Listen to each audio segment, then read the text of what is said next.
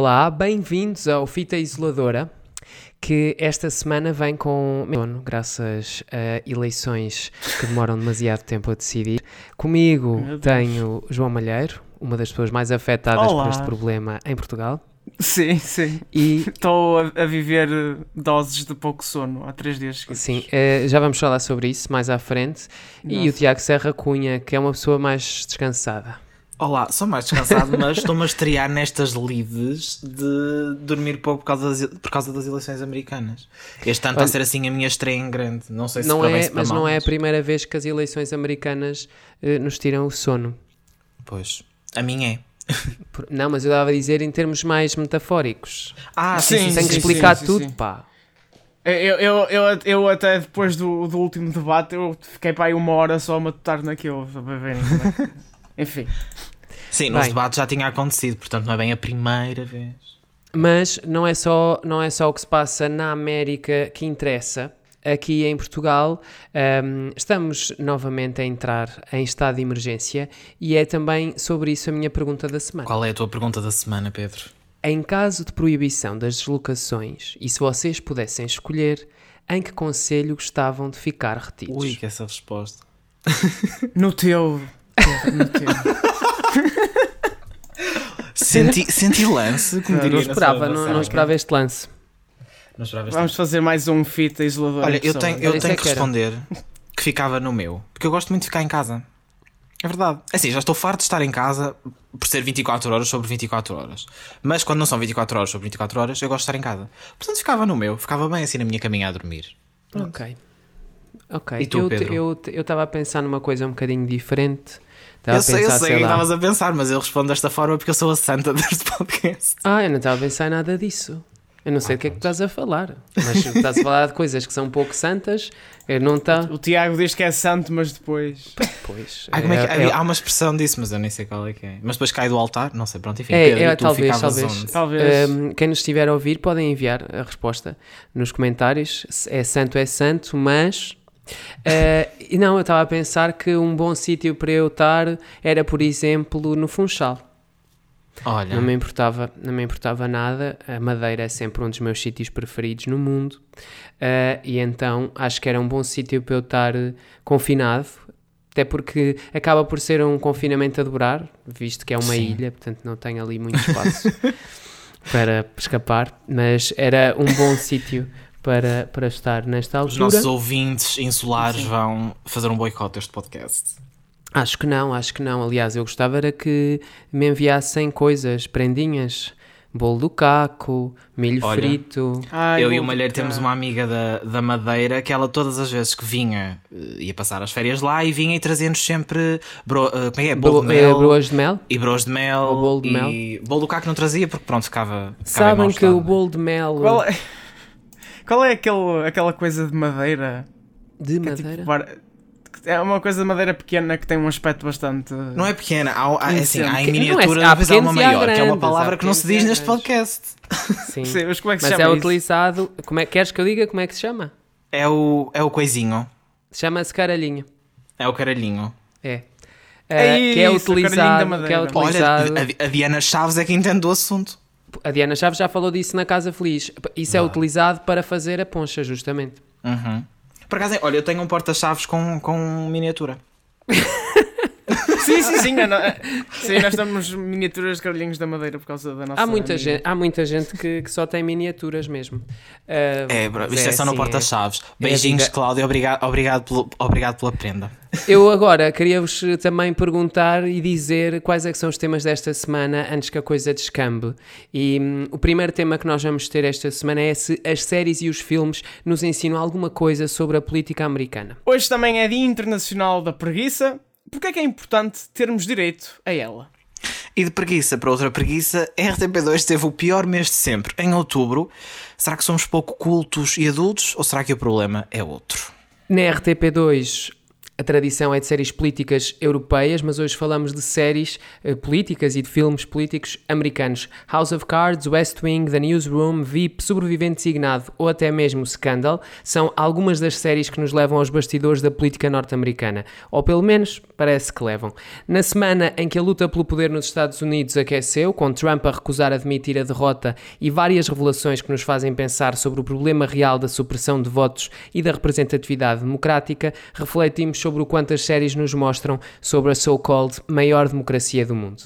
Connosco temos o Hélio Carvalho, ele é jornalista estagiário do Público, esteve a acompanhar a noite eleitoral, ainda está em convalescença, e junta-se aqui ao Fita Isoladora. Olá Hélio, bem-vindo. Olá Pedro, tudo bem? Obrigado por me receber. Está tudo... Bem-vindo ao Clube dos Falecidos por causa destas eleições. Estamos, estamos um bocado. Uh, estamos a ressentir as mágoas no corpo e na cabeça destas eleições. Eu perguntava-te se tu achas que as séries e os filmes nos dão realmente a entender como funciona o sistema norte-americano uh, de eleição do presidente e de eleição política em geral. Em parte, sim. Em parte, sim. Aquelas que são bem feitas. Um, aquelas, por exemplo, nomeaste a House of Cards e o West Wing. Um, são séries que, que tentam uh, uh, explorar bem o sistema político americano. Uh, como é feita a contagem de votos, especialmente House of Cards, que eu acompanhei bastante, não tanto como West Wing. Também House of Cards é mais recente, e, e em House of Cards via-se mesmo a contagem de votos, como, como era feito no, na Câmara dos Representantes. Portanto, sim, quando as séries, quando as séries abordam o tema das contagens e o processo eleitoral em si mais, de uma forma mais a fundo, acho que acaba por tornar a própria série mais interessante do ponto de vista político. Uh, eu, uma das coisas que acabei por, um, por me aperceber ao longo desta eleição um, foram os problemas de funcionamento interno, tanto do próprio sistema de voto, onde há filas gigantescas, onde há problemas para, para que os eleitores se registrem, onde existem ainda também fenómenos como o gerrymandering, ou seja, isto explicando muito rápido. Pessoas, as pessoas que decidem sobre a colocação das mesas eleitorais, a quantidade de recursos que está disponível para cada mesa eleitoral, etc., fazem opções de, uh, numa determinada zona, uh, se esta zona for inclinada para outra área política que não a dos próprios, dar menos recursos, menos mesas eleitorais para, para prejudicar uh, o processo de voto. Eu nunca me tinha dado conta deste tipo de coisas ao ver as séries e os filmes um, compreensível, porque gerrymandering é muito secante. é, é, um tópico muito, muito, muito. Uh, epá, é muito seca. Uh, já o John Oliver, que é um excelente. Um excelente. Uh, como é que eu ia dizer? Um excelente discursante sobre esse tipo de assuntos mais secantes, fez um episódio inteiro sobre gerrymandering e é dos episódios mais secantes que John Oliver já fez. Não deixa de ser extremamente importante. Uh, só, para, só para quem não souber, muito, muito, muito, de forma muito. Um, muito. Uh, resumida. Resumida, obrigado. de forma muito resumida, gerrymandering consiste em os governadores de cada estado uh, utilizarem o censo, o, o censo à população para delinearem os distritos de forma a poderem uh, escolher ou não, entre aspas, os eleitores de diferentes distritos e assim mudar, claro, o, o resultado de eleições de forma bastante indireta. Um, mas é muito, muito isto. E, e realmente há, há, coisas em torno do processo eleitoral americano que são muito secantes, mas não deixam de ser muito interessantes. E é por isso que aí as séries e os filmes não pegam tanto Até era isso que eu ia perguntar, desculpa interromper-te, mas por exemplo, eu sou um bocadinho mais estreante neste acompanhamento e em perceber todo este, todo este mundo. E ainda não acompanhei tantas séries políticas americanas, mas já vi aqui algumas coisas. Tenho acompanhado mais algumas coisas europeias, enfim, pronto, isso fica para outra altura. Mas era, era precisamente isso que eu ia perguntar, se, e aliado à pergunta do Pedro, se esta vida política mais geral, sem ser a própria das contagens e das eleições e etc., se a própria vida política de uma forma mais ampla, todas estas questões, se realmente são, não são sequer abordadas muitas vezes uh, de todo ou se são, mas de forma muito resumida e escondendo aqui um bocadinho estes factos. E eu acho assim. que quando são, são de forma muito resumida, sim. Lá está, House of, Car House of Cards é, é sim de forma bastante resumida. House of Cards foca-se. E eu falo de House of Cards porque nos últimos, nos últimos anos tornou-se na, na melhor série, na série que melhor representa o, o, o, sistema político americano. Claro que depois a, série acabou por, por cair em desgraça, digamos assim. Uh, mas, mas é a série que melhor exemplifica o, o sistema político americano. E sim, mesmo assim acaba por, por não contar a história toda. Foca-se só no simbolismo, digamos assim, de alguns atos eleitorais. e, por exemplo, o, o, o, discurso do State of the Union do Presidente dos, dos Estados Unidos que, que foi dado na série House of Cards foi dado um, 100 dias depois de. Foi dado alguns, alguns meses depois do presidente ser eleito. A questão de, nos primeiros 100 dias, ter de haver alguma política para, para avançar com. Uh, para avançar com. Uh, pronto, o, presidente lançar uma política. Marcar uma dias, agenda. Marcar uma agenda, sim. Um, tudo isso é bastante simbólico e é usado pela série. Agora, coisas como gerrymandering e os bastidores mais obscuros da, de, do Congresso já não são tão conhecidos. Quer dizer, a série pega logo numa das maiores personagens da Câmara dos Representantes, que no caso da série é o, é o, o, o congressista que manipula e procura gerir os votos uh, na, na Câmara dos Representantes. Um, e quer dizer, é uma das personagens mais, mais, mais fortes da Câmara, não é um qualquer congressista que passa o dia a atender chamadas de, de, de eleitores como, como, como muitos fazem e que nós não temos noção que fazem. Sim. Eu queria te perguntar se, se achas que esta visão muito grandiosa e muito mitificada uh, da maior democracia do mundo, que é mostrada nas séries e nos filmes, contribui um bocadinho para uma visão artificial daquilo que é a democracia norte-americana. sem dúvida, sem dúvida, sim, sem dúvida. Um, e eles fazem por isso. eles fazem eles fazem uma boa publicidade à democracia deles. Isso é um facto que temos de, que temos de, de admitir. A CNN abrir, a, a CNN abrir a, a, cobertura deles a dizer ah, estão a contar os votos, os votos, estamos a ver democracia ao vivo. Quer dizer, não estamos em 1975. uh, contar votos não é assim tão uh, entusiasmante quanto isso. no caso dizer, deles é porque é, é muito lento. Este ano é. sim, sim, sim. Mas sim, mas, mas eu acho que a forma como as séries e, os, e os filmes sobre política americana enfatizam o simbolismo em torno de certos atos eleitorais torna sem dúvida as eleições muito mais interessantes, especialmente para um público internacional que este ano, eh, este ano já era em 2016, mas este ano ainda mais, tornou-se muito, muito interessado nas eleições americanas. Tu notas isso também, em... desculpa Malheiro, ia, ia perguntar se tu notas Sim. isso também no público e se hum, você, tu és novo, não é? E estás a estagiar agora no público, mas se notas que esse tema foi mais procurado pelos leitores do público ou se as pessoas do público falam disso? Sou sincero, não tenho grande noção. Ok. Uh, mas a verdade é que se nós formos a ver até pelas redes sociais, vemos é, aqui pessoas é que, que normalmente não acompanhavam, mesmo sequer de todo, Sim. e que agora este ano, mesmo que seja de uma forma muito mínima e de uma forma muito leve, estão realmente aqui entusiasmadas para saber e estas reviravoltas e todas estas questões que têm estado a acontecer e que nós sabemos. Porque de facto a é América isso, continua. O que acontece lá vai ter influência cá, inegável. Sim. Sim, e quem disser o contrário, se calhar está um bocadinho errado, não é? Yeah, era isso que eu ia dizer. Eu não tenho, eu disse que não tinha noção do, de como o público está a ser lido por uma simples razão. Quer dizer, uma pessoa está sempre atenta aos meios internacionais e, uh, e não tem grande tempo para ir uh, ao Twitter ver quem é está a falar de nós. uh, ou mesmo ir ao site ver, ver as page views. mas sim, é, é, um facto que o Tiago disse de que este ano eu vejo nas redes sociais, especialmente no Twitter, o público português a aderir imenso uh, às, notícias, uh, às notícias sobre as eleições, a estar acordado até tarde, mas também uh, vejo uma tendência que é de partilha. Lá está, não tenho noção do que os meus leitores veem, mas tenho noção do que os meus amigos veem e o que eu vejo dos meus amigos é que, ou meus amigos e seguidores, é que se partilham muitas mais notícias inter internacionais. Não Sim. tanto nacionais sobre o assunto. Também elas surgem logo no momento, não é? Está, está muito mais em cima do acontecimento. Exato. Sim, sim, sim, sim, sim, exato. Eu, eu queria te perguntar, uh, falaste do West Wing ao início. O West Wing é uma série muito mais uh, wholesome, digamos assim, é uma perspectiva positiva, digamos assim, da governação do, do governo americano. House of Cards é muito o inverso disso, é a perversão dessa instituição.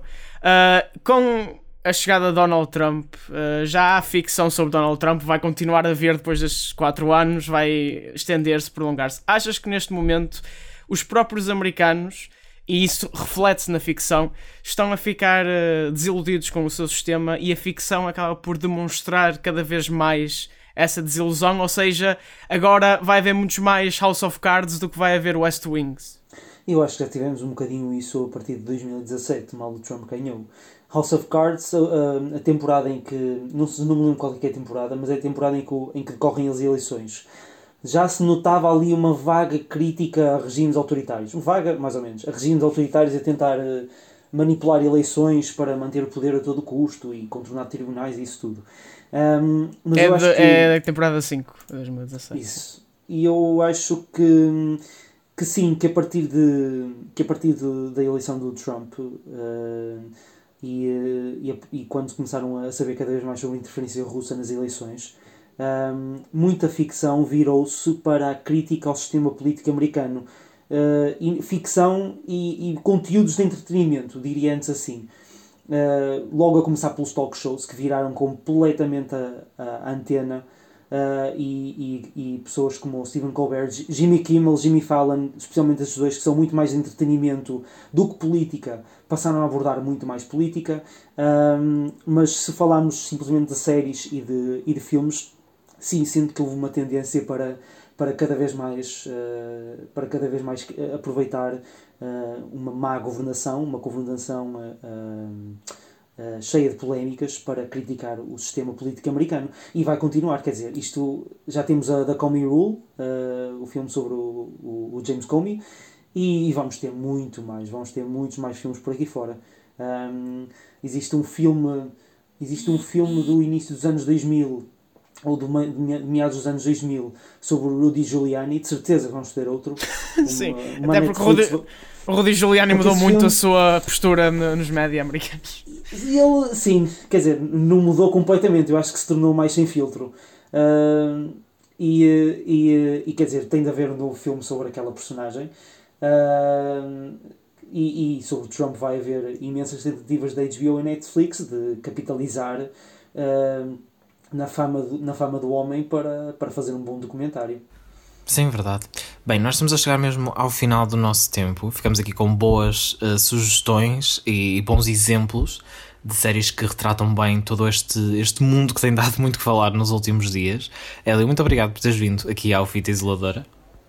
Obrigado. E agora vamos falar de outros assuntos, porque hoje, sábado, o dia em que este podcast vai para o ar, celebra-se um dia assim um bocadinho mais relaxado, não é, João? O Dia Internacional da Preguiça comemora-se este sábado, dia 7 de novembro, para relembrar a todos o quão importante é o descanso e o direito a deixar bater aquela preguiçazinha. Ao não fazer nada, também estamos a fazer alguma coisa por nós, temos connosco Rita Mendes, diretora de Recursos Humanos do Espalho Factos e Recruitment Lead na Numbers, para nos falar sobre isto. Olá, Rita. Olá, boa tarde. Estou muito feliz de estar aqui outra vez. Já não vinhas há algum tempo ao Fita, Estás finalmente. descansadinha?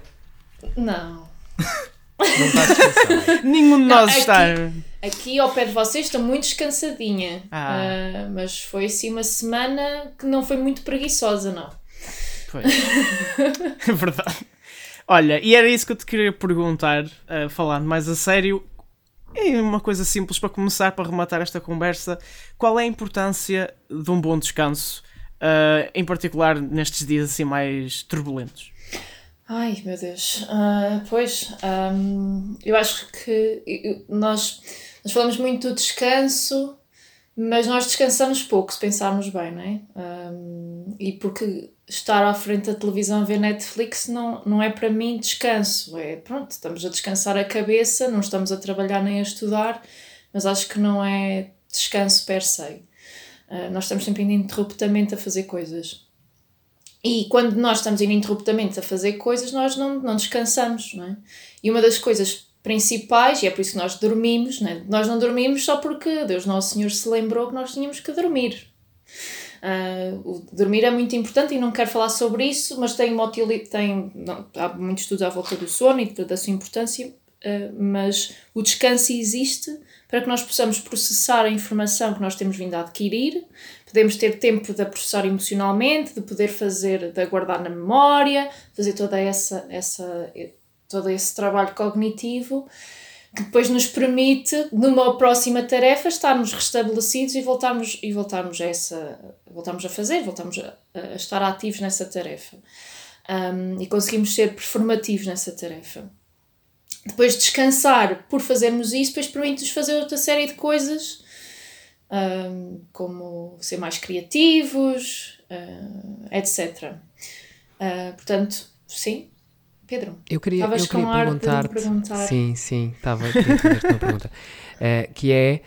hum, eu associo a preguiça àqueles momentos de ronha Uhum. em que uma pessoa fica a arrastar-se até, até decidir levantar-se ou que fica assim, sem fazer nada à tarde. De que forma é que isto pode contribuir para sermos mais produtivos? Ou seja, de que forma é que sermos preguiçosos pode dar uma ajuda para que depois sejamos mais eficientes de algum modo? Sim, muito bem. Eu, sabes que eu, para responder essa tua pergunta, eh, e quando me convidaram para aqui, a primeira coisa que eu me lembrei é de uma conversa que nós às vezes até temos no Espalha Factos, quem é aqueles momentos em que nós estamos no banho e nos vêm aquelas ideias maravilhosas, não é? Um, e nós, quando estamos na ronha, e quando eu digo na ronha, é mesmo estar aquela típica à grego da antiguidade, que estavam tipo na, lá naqueles divãs ou naqueles a olhar para o ar. Essa ronha, o facto de estarmos sem pensar em nada, sem ter uma atividade, sem estar eh, tipo a ver uma série, ou ver um filme, ou falar com a mãe, ou estar a responder WhatsApps, ou estar a ver o Twitter, ou estar a ver o Corona, ou estar a ver seja lá o que for, o facto de estarmos sem fazer praticamente nada faz com que o cérebro possa se focar em pensamentos mais simples, em processar, como eu estava a referir, e abre espaço para uma coisa que nós chamamos em psicologia, que são as cognições internas espontâneas. E este palavrão basicamente significa aqueles momentos em que nós temos aquele sparkle e aquela, aquela ideia maravilhosa. E é nestes momentos que nós temos estas ideias maravilhosas. É quando estamos no banho, é quando estamos a andar eh, sem estar a ouvir música ou sem estar, eh, sei lá, pensar seja lá no que for. É neste momento que nós temos estas, estas, estas, estes momentos de criatividade e de resolução de problemas. Achas que esta preguiça pode ser eh, um bocadinho a nossa higiene mental? Exatamente, como o passeio higiênico que o outro disse. Não só essa, não só eh, acho que não é produtiva, ó- ó, acho que não é produtiva não só no contexto de sermos mais criativos e de conseguirmos hum, ter mais ideias, porque estamos, estamos, a, estamos a, em, digamos assim, estimulação cognitiva mais baixa, mas também nos permite estar mais atentos ao que se passa connosco, não é? Porque é que acontece? Nós às vezes passamos, não sei quantas horas é que vocês dormem por dia, mas vamos ver que somos todos rapazes saudáveis. Esta semana tem sido poucas. Pronto, acredito, né? E estamos já ativamente, dormimos 8 horas, pronto, as outras estamos sempre a fazer alguma coisa e nós nunca, nunca pensamos, nunca estamos tipo, nunca paramos e pensamos, ok, então como é que eu me sinto hoje? Então, e como é que estou bem, estou feliz, estou contente, estou estressado, estou com. sinto alguma coisa estranha no corpo, como é que eu estou? E nós nunca nos perguntamos efetivamente como é que nós estamos. E, nós, e há toda aí agora uma, uma, uma- toda uma legião de malta que fala do self-care e de self-care irmos para tomar banhos de imersão, self-care de, sei lá, de comprarmos coisinhas lindas para nós, esse tipo de, de coisas que são, não, não tira a importância que, que isso tem, que é, que é importante tratarmos de nós nesse sentido, mas nós estamos continuamente a distrair-nos ou a trabalhar, ou no WhatsApp, ou a distrair-nos a tomar conta de nós. Estamos sempre em atividade. E isto proíbe-nos de, ok, de parar efetivamente e pensar como é que eu estou. Nós preferimos ocupar-nos com coisas que nós achamos que vamos gostar, em vez de, de facto, de nos perguntarmos o que é que eu gosto. É uma boa reflexão e eu, e eu aproveitava para passar para outra pergunta que está relacionada com os tempos que estamos a atravessar agora, Ahm, que é como é que uma pessoa que está metida em casa e supostamente a casa é o local onde podemos estar mais descansados pode de alguma forma ainda ficar menos descansada e mais assoberbada, porque eu acho que isso foi um fenómeno que aconteceu eh, durante, durante este tempo da pandemia e do confinamento, em que as pessoas tinham o espaço da casa para descansar, mas deixaram de o poder utilizar eh, dessa forma. Como é que tu, quando estás em teletrabalho, quando se mistura tudo, tu consegues de alguma forma impor a ti mesmo esse dever da preguiça? É, é, muito mais, é muito mais difícil, acho que todos nós sentimos, sentimos isto, não é? Uh, o espaço que nós associamos à casa e o nosso cérebro, a nossa mente, associa espaços, associa momentos, associa rotinas a uma determinada função, a um determinado momento, não é? Portanto, nós associamos casa a descanso, a eu estar mais tranquila, a momento mais relaxante, etc. Com o trabalho a vir para dentro de casa, um, todo, todo esse toda essa concepção fica muito mais ambígua, não é? Em primeiro lugar, não só porque o espaço é o mesmo, mas também porque o tempo passou a ser o mesmo. E uma das vantagens, obviamente, claras do teletrabalho é nós podermos, sei lá, estamos a meio do dia às 11 da manhã, vou lavar a roupa e estendo a roupa ao meio-dia. Quer dizer, se calhar não ao meio-dia, que a minha máquina de lavar não tem esses programas rápidos. Mas. Uh, desculpem a, a, brincadeira, mas. Um, mas permite, essa, permite esse equilíbrio, né? mas ao mesmo tempo o tempo que nós às vezes, quando estávamos no trabalho, íamos à rua almoçar, em muitos casos, e vamos ouvindo testemunhos de pessoas, desapareceu. Há pessoas que neste momento, durante a hora do almoço, estão a trabalhar. E há neste momento pessoas que são 8 da noite e que estão a trabalhar. E que provavelmente um, aquelas duas horas de, de, de, de, ir para o trabalho e do trabalho para casa desapareceram. E supostamente nós temos mais tempo livre, entre aspas, do que anteriormente tínhamos. Em primeiro lugar, eu acho que há aqui um trabalho de disciplina que nós temos que fazer. Uh, e há um trabalho de disciplina do, no, no, no modo em que nós agora em teletrabalho nós literalmente fizemos Ctrl C, Ctrl V da agenda que nós tínhamos. Não é? Portanto, nós tínhamos uma agenda do trabalho e colocámos-la copy-paste no, no, na nossa, no, no nosso teletrabalho. Portanto, coisas que não estavam na agenda, como pausas para ir ao café, pausa para ir falar com o vizinho, pausa para ir à varanda falar mal do chefe, pausa para. que é saudável, venting é saudável.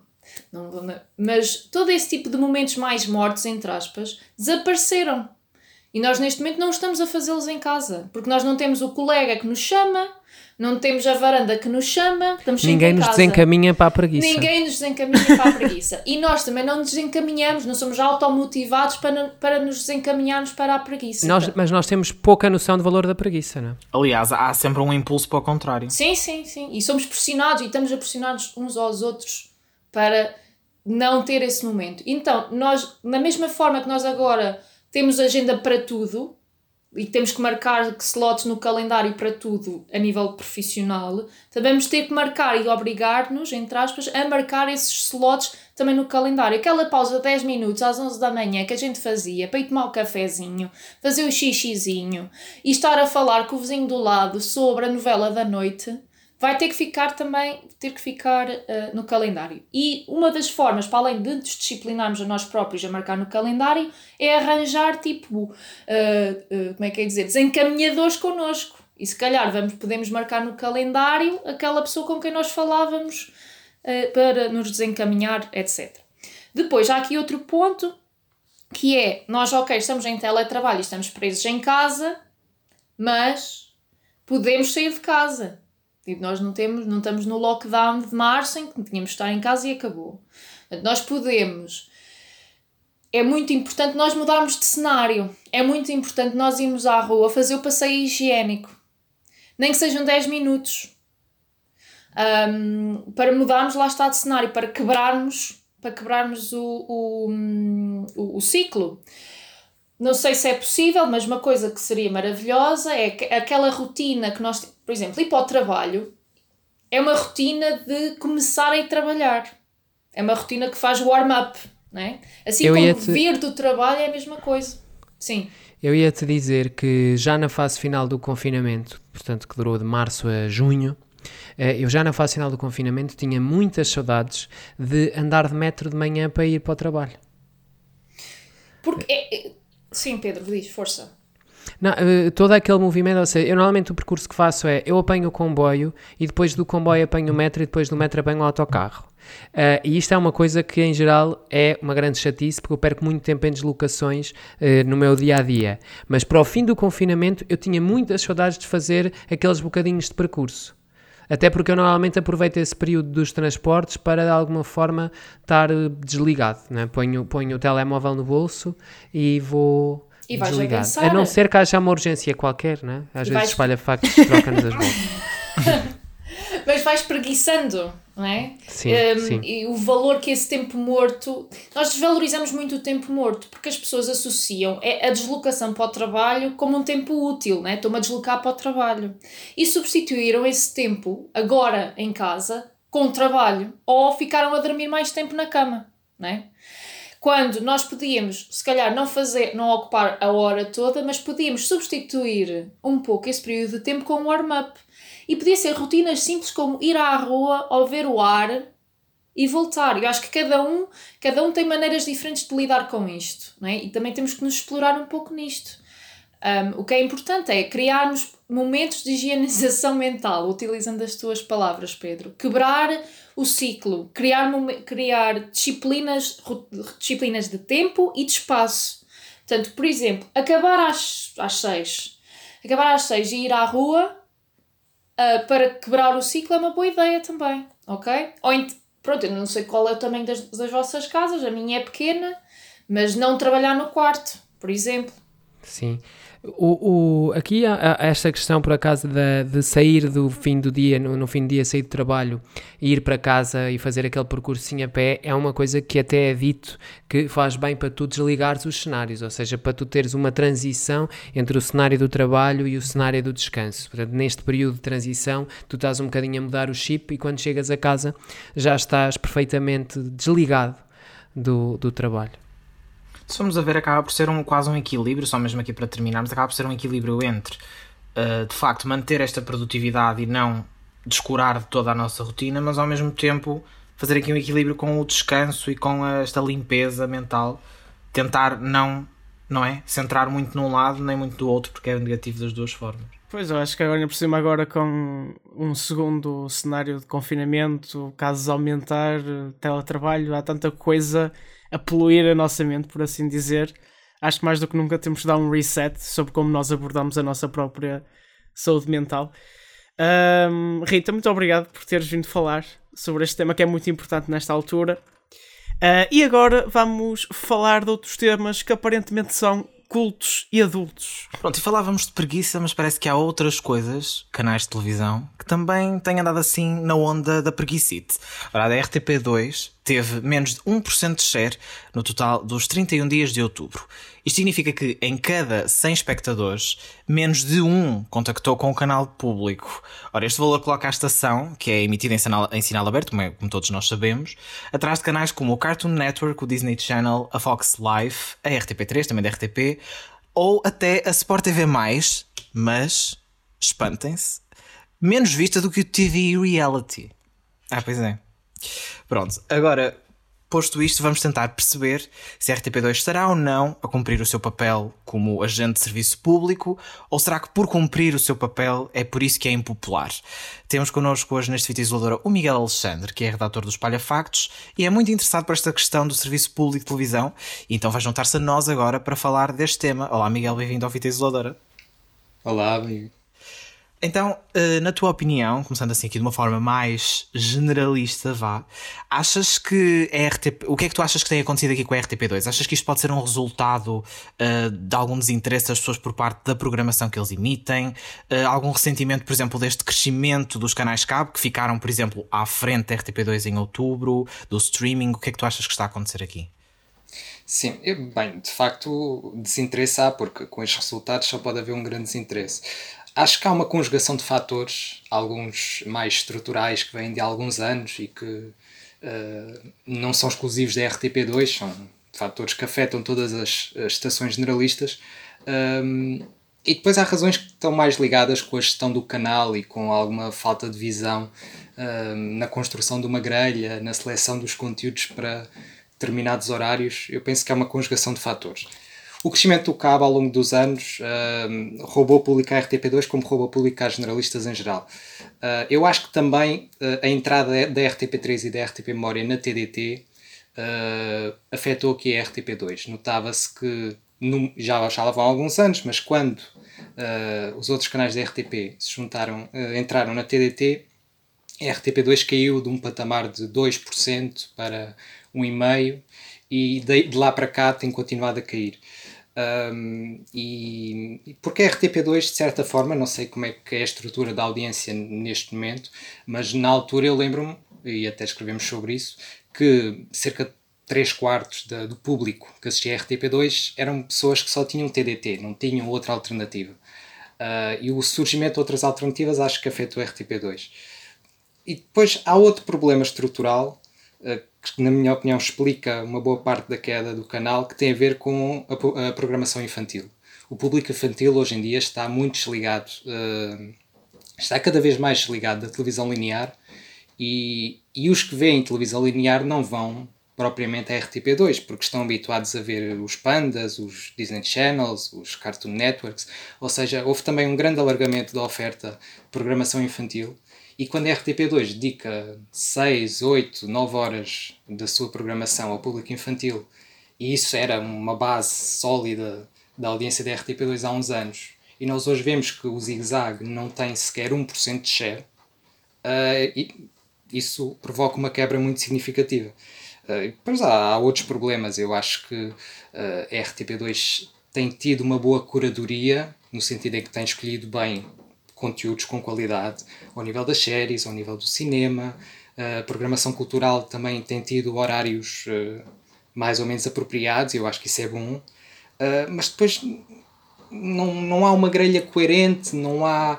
Uh, as coisas vão para horários que às vezes não se percebe muito Sim, bem. Sim, era, era, até por aí que nós íamos pegar. Achas que a, que a grelha, a construção da grelha é feita da forma mais indicada e não só a própria da construção, mas a promoção dos conteúdos que, que lá Sim. estão? Eu acho que a promoção é um dos problemas. Uh, a RTP2 promove-se mal e não é promovida para além da própria antena do canal, ou seja, uh, não sei se tem memória de, por exemplo, há uma campanha, nem precisa de ser uma campanha específica de um programa, mas há uma campanha uh, geral de promoção do canal, de posicionamento de marca, de nas ruas ou na internet ou Sim, nem que seja eu, eu lembro-me quando, quando eles mudaram de slogan para esta questão da culta e adulta, houve aqui alguma coisa mexida, mas mesmo assim não foi nada de especial, que eu me lembro. Pois não, não há, não há. Ou seja, o canal é um bocadinho esquecido internamente. Acho que essa imagem passa sempre que é um bocadinho o parente pobre. Um, e depois, a direção de programas do, do canal, uh, embora tenha, faça, na minha opinião, uma boa escolha de conteúdos, tem revelado alguma falta de de talento na, na gestão de uma grelha. Eu queria só aqui dar eh, alguns dados enquanto estamos a conversar um, ehm, sobre esta questão do, dos públicos da RTP2 e estavas a falar da questão aqui da, das crianças, não é? da, da programação infantil. A RTP2, por exemplo, esta quinta-feira fez 0,9% de share, portanto continua abaixo uh, de 1%, quando comparada, quando comparada esse share com o share registado no público dos 4 aos 14 anos, que é o alvo de programas como o Zig Zag, a RTP2 também se ficou por 1,1%. Uh, eh, portanto, também não, não está aqui o público infantil a fazer uma diferença tão grande, embora os, o, o Zig Zag tenha realmente uh, o seu maior público no público infantil, como é normal, não não é um valor que seja tão elevado que ajude a compensar as outras perdas junto de, junto de, outros, de outros targets que começam a esquecer a RTP2 de alguma forma. Sim, é, de facto, o peso que a programação infantil tem no canal faz com que, havendo essa quebra, depois isso ressente-se no, no valor geral. Eh, eu acho tirando o público infantil, não há muitos horários em que a RTP2 tenha um público consolidado, a não ser talvez o das séries das 10 da noite, que é o único horário que tem tido alguma estabilidade, embora com oscilações. Um pouco o Jornal 2, tem ali algum público fiel, mas tirando isso, eh, são muitas horas do dia em que a RTP2 está abaixo de 1% e às vezes abaixo do 0,5%.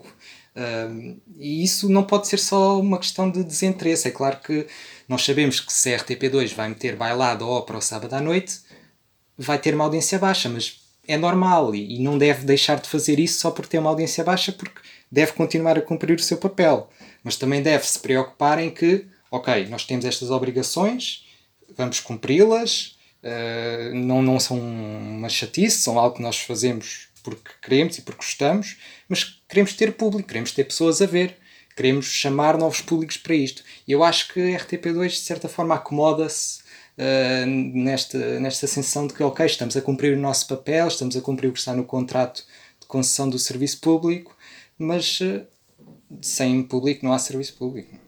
Há aqui, há aqui uma questão que surge muitas vezes. Nós, nós, este ano, quando no início do ano fizemos uma notícia sobre a RTP2 ter registrado a audiência zero durante muitas horas, uh, esse tema foi polémico de alguma forma uh, e, e, gerou muitas reações nas redes sociais, reações até algo, algo extremadas de pessoas muito a favor da RTP2 e muito contra a RTP2. E um dos argumentos que surge muito frequentemente é que a RTP2 é um canal que tem baixa audiência porque o público português é inculto uh, e não está uh, disponível para uma oferta televisiva um, de qualidade. Uh, tu subscreves essa tese? Subscrevo só em parte, ou seja, é claro que há determinado tipo de conteúdos que nós sabemos que não são minoritários, são, não são maioritários e isso acontece com a RTP2, como também acontece noutra escala com a RTP1 uh, eh, e é normal que aconteça. A questão é, estamos a falar de, de, de diferentes níveis, ou seja, eu acho que a RTP2, mesmo com este tipo de conteúdos que tem, e acho que deve continuar a ter, pode aspirar a ter uh, talvez 2%. Acho que não é uma meta. Uh, para além disso, será um pouco complicado no contexto atual mas acho que pode aspirar a ter valores que tenham uma relevância mínima. Uh, por exemplo, aqui, aqui ao lado, uh, o segundo canal da TVE tem uma programação um pouco diferente, é um pouco mais, não diria comercial, mas é um, talvez seja um pouco mais próxima do mainstream. Mas mesmo assim tem programação cultural e anda nos 3%. Claro que a, realidade espanhola é diferente porque a, TDT lá tem um é peso muito maior e, e o cabo não tem a expressão Sim. que tem aqui. A TDT, que... lá, a TDT lá é muito forte, mas por outro lado a TDT lá também é muito mais disputada, ou seja, há muito sim, mais canais sim. na TDT do que há aqui. Eu, eu, não tenho a certeza qual é o número de canais, mas é, é um, um, número nas dezenas de canais. Sim, certamente acima dos 15, algo uhum. por aí. Um, sobre isto, eu também aproveitava para te fazer uma pergunta relativamente a esta questão da, da gestão de programação, que é, olhando para a grelha que a RTP2 tem neste momento, um, quais é que para ti são dois, três erros que saltam à vista e que, fazendo alterações na programação, podiam contribuir para que estes produtos que a RTP2 tem em antena pudessem ter resultados melhores? Ou seja, se o problema não é dos produtos, é, da, é do alinhamento da grelha, um, se tu pudesses mudar dois ou três programas de horário, quais é que mudarias e por porquê. Sim. Já agora, só para acrescentar que estive aqui a ver e acho que são 25 canais na, ah, na TDT Espanhol. Afinal, são bem mais que pensava. Um, sim, eu acho que um dos problemas que a RTP2 tem é, tem a ver com o daytime, precisamente, porque era um horário que estava muito entregue a um público infantil que, entretanto, desapareceu. Eu não acho que a RTP2 deve, deva deixar de servir esse público, também não, não sou propriamente defensor que a RTP crie um canal infantil, é uma ideia que de vez em quando surge. Acho que o Zig Zag deve continuar na RTP2. Acho que é um modelo que se justifica ainda. Mas uh, há uma dificuldade da RTP2 em procurar público para aquele horário. Não, não, a RTP2 não sabe bem que público é há de servir. Porque é um público que está em casa, donas de casa, público mais idoso, é claro, não se resume a isso, mas esse é o grosso do público que está em casa. E é por isso que nós vemos que a RTP2, por exemplo, uh, anda a, uh, a, exibir séries inéditas às 10h30 da manhã, que representarão certamente um investimento. Uh, séries, aliás, da BBC, que têm perto de zero uh, na, na medição da GFK. Anteontem, a série que a RTP2 anda a dar às 10h30 da manhã, que se chama Last Tango in Halifax, teve 4 mil espectadores. E é uma série muito conceituada da BBC. Uh, se calhar é o tipo de investimento que não se justifica ali. Se calhar é preciso ver o que é que funciona ah, naquele horário. Se calhar uma aposta em documentários ou, ou em algo que seja mais abrangente faria sentido. Uh, por outro lado, uh, há um horário que também é problemático, que é a hora de jantar. Precisamente a mesma questão. É um horário que esteve entregue ao zigue-zague durante muito tempo e que continua a estar uh, e que tem valores muito baixos. A RTP2 agora parece que vai voltar a ter ali documentários uh, de viagens e de natureza. Acho que pode ser um caminho uh, a seguir.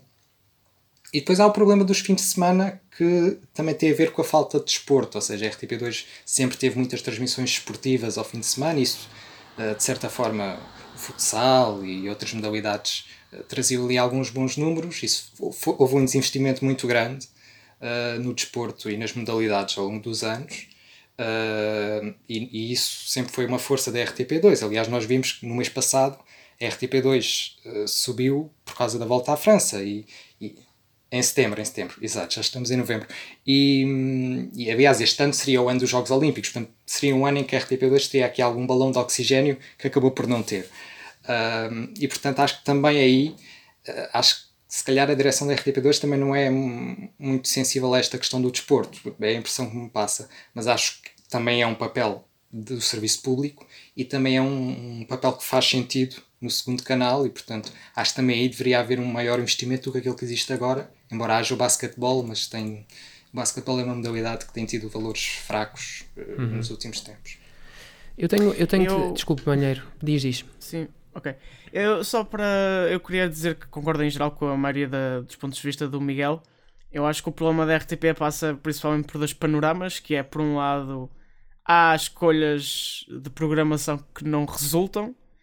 Uh, o que ele falou do zig-zag é muito verdade. Eu acho que em termos de consumo o mercado infantil está muito mais diferente uh, do que era na nossa geração, do que era há 5, 10 anos atrás, 15, 20 anos neste momento os, os miúdos quase nem sequer veem televisão, veem mais entretenimento na internet e quando veem televisão não vão ver o zigue-zague, lá está.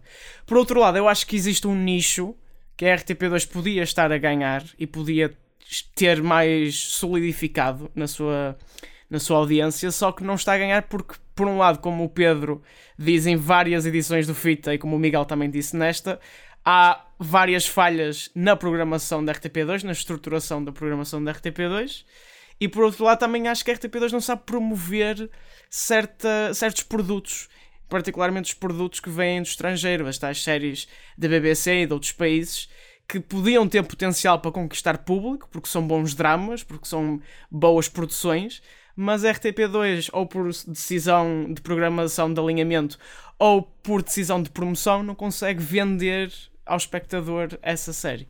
E eu acho Sim, que é eles, eles, há uns anos atrás e a abordagem ao conteúdo precisa de ser uh, renovada para a RTP2 sair deste, deste problema. Sim, a RTP2 há uns anos atrás desinvestiu nas séries americanas, que eles tinham aqui um bloco de uma série por dia, tinham uh, Ossos, 24, Anatomia de Grey, penso que chegou a sim, dar também nesse sim, horário. Pronto, eles investiram nestas séries e passaram a dar séries europeias. Também é um investimento muito válido. Pode ter um público mais nicho, mas que de facto Hoje em dia existem muitas coisas que são para nichos e têm sucesso dentro desses nichos e a RTP2 se calhar não está a saber aproveitar. Mas Miguel, estamos mesmo quase a acabar, muito rapidamente. De que forma é que achas, e pegando no que o João disse agora mesmo no final, de que forma é que achas que a RTP2 pode fazer esta reconciliação com o público e tentar promover-se de uma forma melhor e posicionar-se perante estes, estes públicos-alvos que eles tentam atingir? Sim, eu acho que tem, tem muito a ver com a questão de saber se promover, não é? De saber uh, promover os seus programas, saber programá-los em horários que que façam sentido uh, e saber procurar uh, chegar a esses públicos, porque a RTP2, sendo um canal de nicho, é um canal de nichos, ou seja, há, há muitos nichos diferentes que, que, aos quais a RTP2 pode chegar, desde de, o nicho que vê modalidades que têm menor visibilidade, o nicho que vê cinema europeu, ou o nicho que vê documentários sobre história, ou seja, estamos a falar de públicos que não representam uma, uma maioria uh, do público, da audiência, uh, mas aos quais é preciso chegar, e a RTP2 tem dificuldade em chegar porque há muitas alternativas no cabo e, e fora do cabo, e, e, e a RTP2 não consegue atrair esse público. Sim, vamos esperar que este, esta posição culta e adulta da RTP2 sirva também para eles crescerem um bocadinho e saberem posicionar-se de uma forma melhor para os seus públicos-alvos. Eu queria só dizer que acho esse, essa a pior assinatura culta de todos os tempos para ah, um canal de televisão. Eu acho, eu acho muito engraçado e uso em diversos contextos, se calhar não pelas melhores razões, não é? Mas pronto, isso já são outras histórias. Não, é que eu acho que é, uma, é a assinatura mais pretenciosa uh, que existe, uh, que, que, conduz o canal por uma perspectiva elitista que pode afastar públicos. Um, é verdade, e que contrasta ainda por cima que não faz sentido absolutamente nenhum chamar culta e adulta a um canal que na maior parte do dia passa programação infantil. Pedro, isso e, tudo. E eu gostava mesmo que algum dia alguém me explicasse quem é que achou bem pagar a uma agência para, Olha, para mas os grafismos, os grafismos da trabalho. São muito giros já agora, independentemente do, do slogan. Mas Pedro, isso tudo, isso tudo, E esta nova música, nova mais ou menos, né, que tem alguns meses, eu também acho muito bonita. isso tudo só para dizer que não és culto e adulto. Podias dizer logo, não era preciso enrolar-te tanto. Ah pá, mas isso toda a gente já sabe, já vamos em 33 edições. É verdade. Miguel, muito obrigado por teres vindo aqui ao Fita Isoladora. Obrigado eu. Obrigado. Pronto, e agora Obrigado, depois Miguel, desta discussão da RTP2 falávamos de preguiça e quem, temos, quem tem preguiça agora somos nós. Acho que já está na hora de irmos dormir um bocadinho depois de tantas horas a acompanhar as eleições. não. É verdade, olhem, foi uma semana do pior. Eh, e, vai, e vão continuar estas semanas também, estas semanas inquietas, ehm, não só na política, mas também na cultura, no entretenimento, na televisão e no cinema. E isso tudo vocês podem acompanhar em espalhafactos.com. E também temos os nossos minutos às segundas, às quartas e às sextas, o nosso podcast aos sábados e ainda, para quem está atento ao Big Brother, temos o De Olho no Big Brother às Que, terças-feiras. que chegou à Apple Podcasts esta Ah, semana é, e já é. chegou É a verdade, fazer sensação no top dos podcasts mais ouvidos de televisão e cinema. Bem, amigos, vamos embora, vamos dormir. Vamos embora. Bom descanso a todos e até para a Até semana. para a semana. Até para a semana.